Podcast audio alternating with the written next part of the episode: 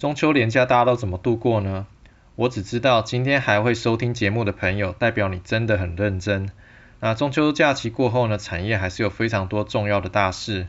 那我们团队呢就继续帮大家做功课吧。进入这周的 DJ 有事吗？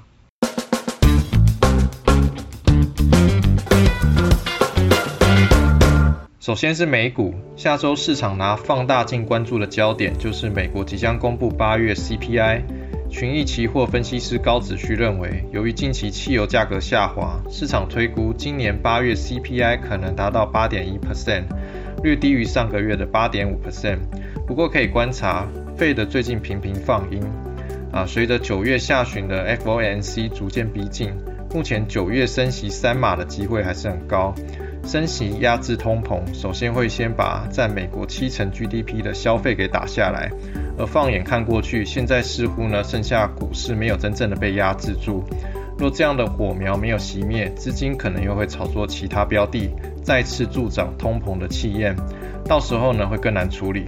所以这段时间费的鹰派作风会持续下去，后续的盘势不排除有盘跌破底的可能性。回到台股，下周最重要的活动就是一年一度的 Semicon 国际半导体展。市场关注近期半导体产业出现了杂音，需求松动的程度。以先进制程为主的台积电而言，目前全年展望以及未来五年营收年复合成长率十五到二十 percent 的目标都没有变动。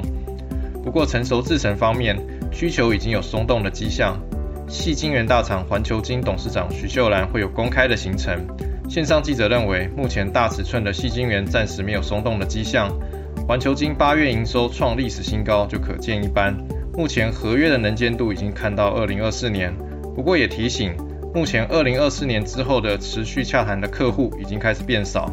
另外呢，在小尺寸细金元方面，受到通膨影响比较大，目前需求则是已经转弱。许秀兰呢，也将以台湾化合物半导体的机会与挑战这样的题目进行演讲。外界关注环球晶第三代半导体的进度。那目前公司碳化系在竹南有六寸产能，送样至客户端验证已经有两到三年的时间。那时间会比较长，是在于客户要求良率呢，必须达到像是碳化系基板大厂 w a s b 那样的一流水准。那尽管呢花费时间比较长，不过呢目前客户反馈越来越正面。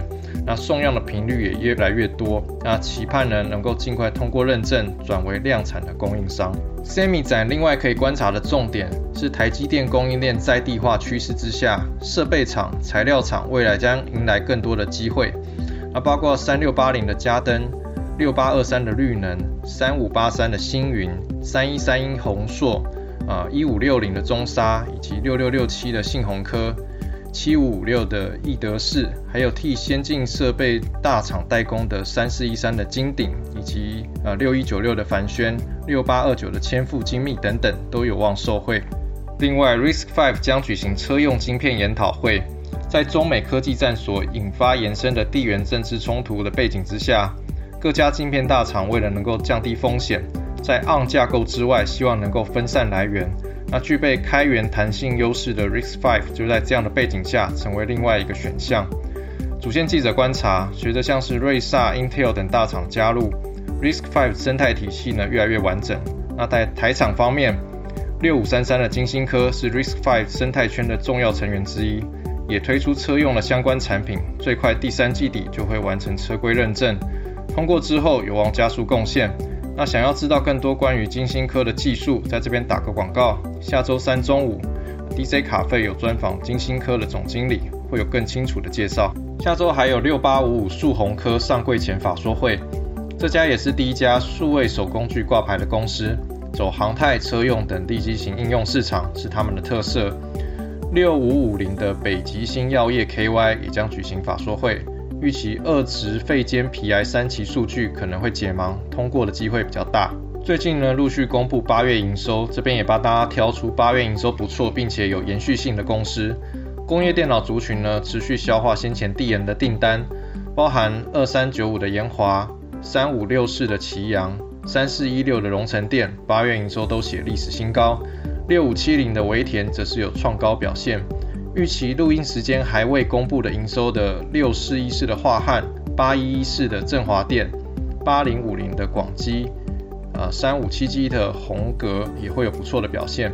那目前族群出货力道有望延续至年底，甚至到明年第一季。不过呢，记者也提醒，龙头厂商延华过去长达一年以上的 BB ratio 值都在一点一以上。不过呢，八月的 BB ratio 值下滑到零点九六，已经是第二个月低于一点一。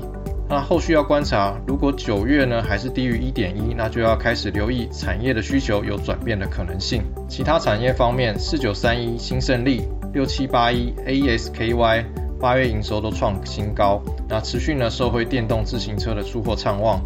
中珠 KY 和润企业录影前还未公告营收，但是预期也会有不错的表现。最近行情比较低迷，XQ 全球赢家跑出了热门族群并不多，不过呢，还是有筛选出一个正在稳健复苏的族群，就是航太零组件。那这个族群呢，我们算是讲在蛮前面的，在去年的下半年，全球开始与疫情共存，陆续开放观光的这样的时间点，我们就找晚清上来聊一聊。那现在这个阶段呢，边境解封的需求增加，机对太旧换新的需求也浮现。那波音呢，所有的机型也都复飞了。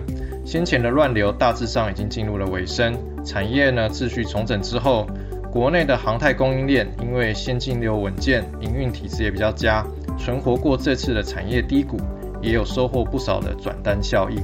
在个股当中，汉翔的业绩回升速度最快，现在的营收呢已经有疫情之前的水准，而且毛利率表现也相对优异，产能呢也比较具规模。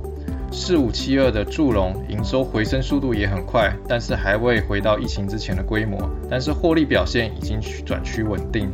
最近股价有强势的表现，周线突破长达一年盘整区间的三零零四丰达科，今年以来慢慢走出亏损，八月营收回为两年五个月再度站上两亿元以上的水准，也是产业经过疫情影响洗牌之后呢，有机会取得更多的市占率。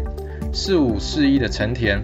目前的航太客户稳健复苏，也因应需求的复苏，会持续的扩充人力。此外，他们的半导体业务目前需求也十分的强劲，预期呢第四季营收有机会回到疫情之前的水准。下半年到明年上半年展望持续正向。好啦，中秋连假呢为大家准备的内容呢，希望对大家有帮助。那也希望呢有助于大家消化各种的烤肉啊、月饼啊、卡路里。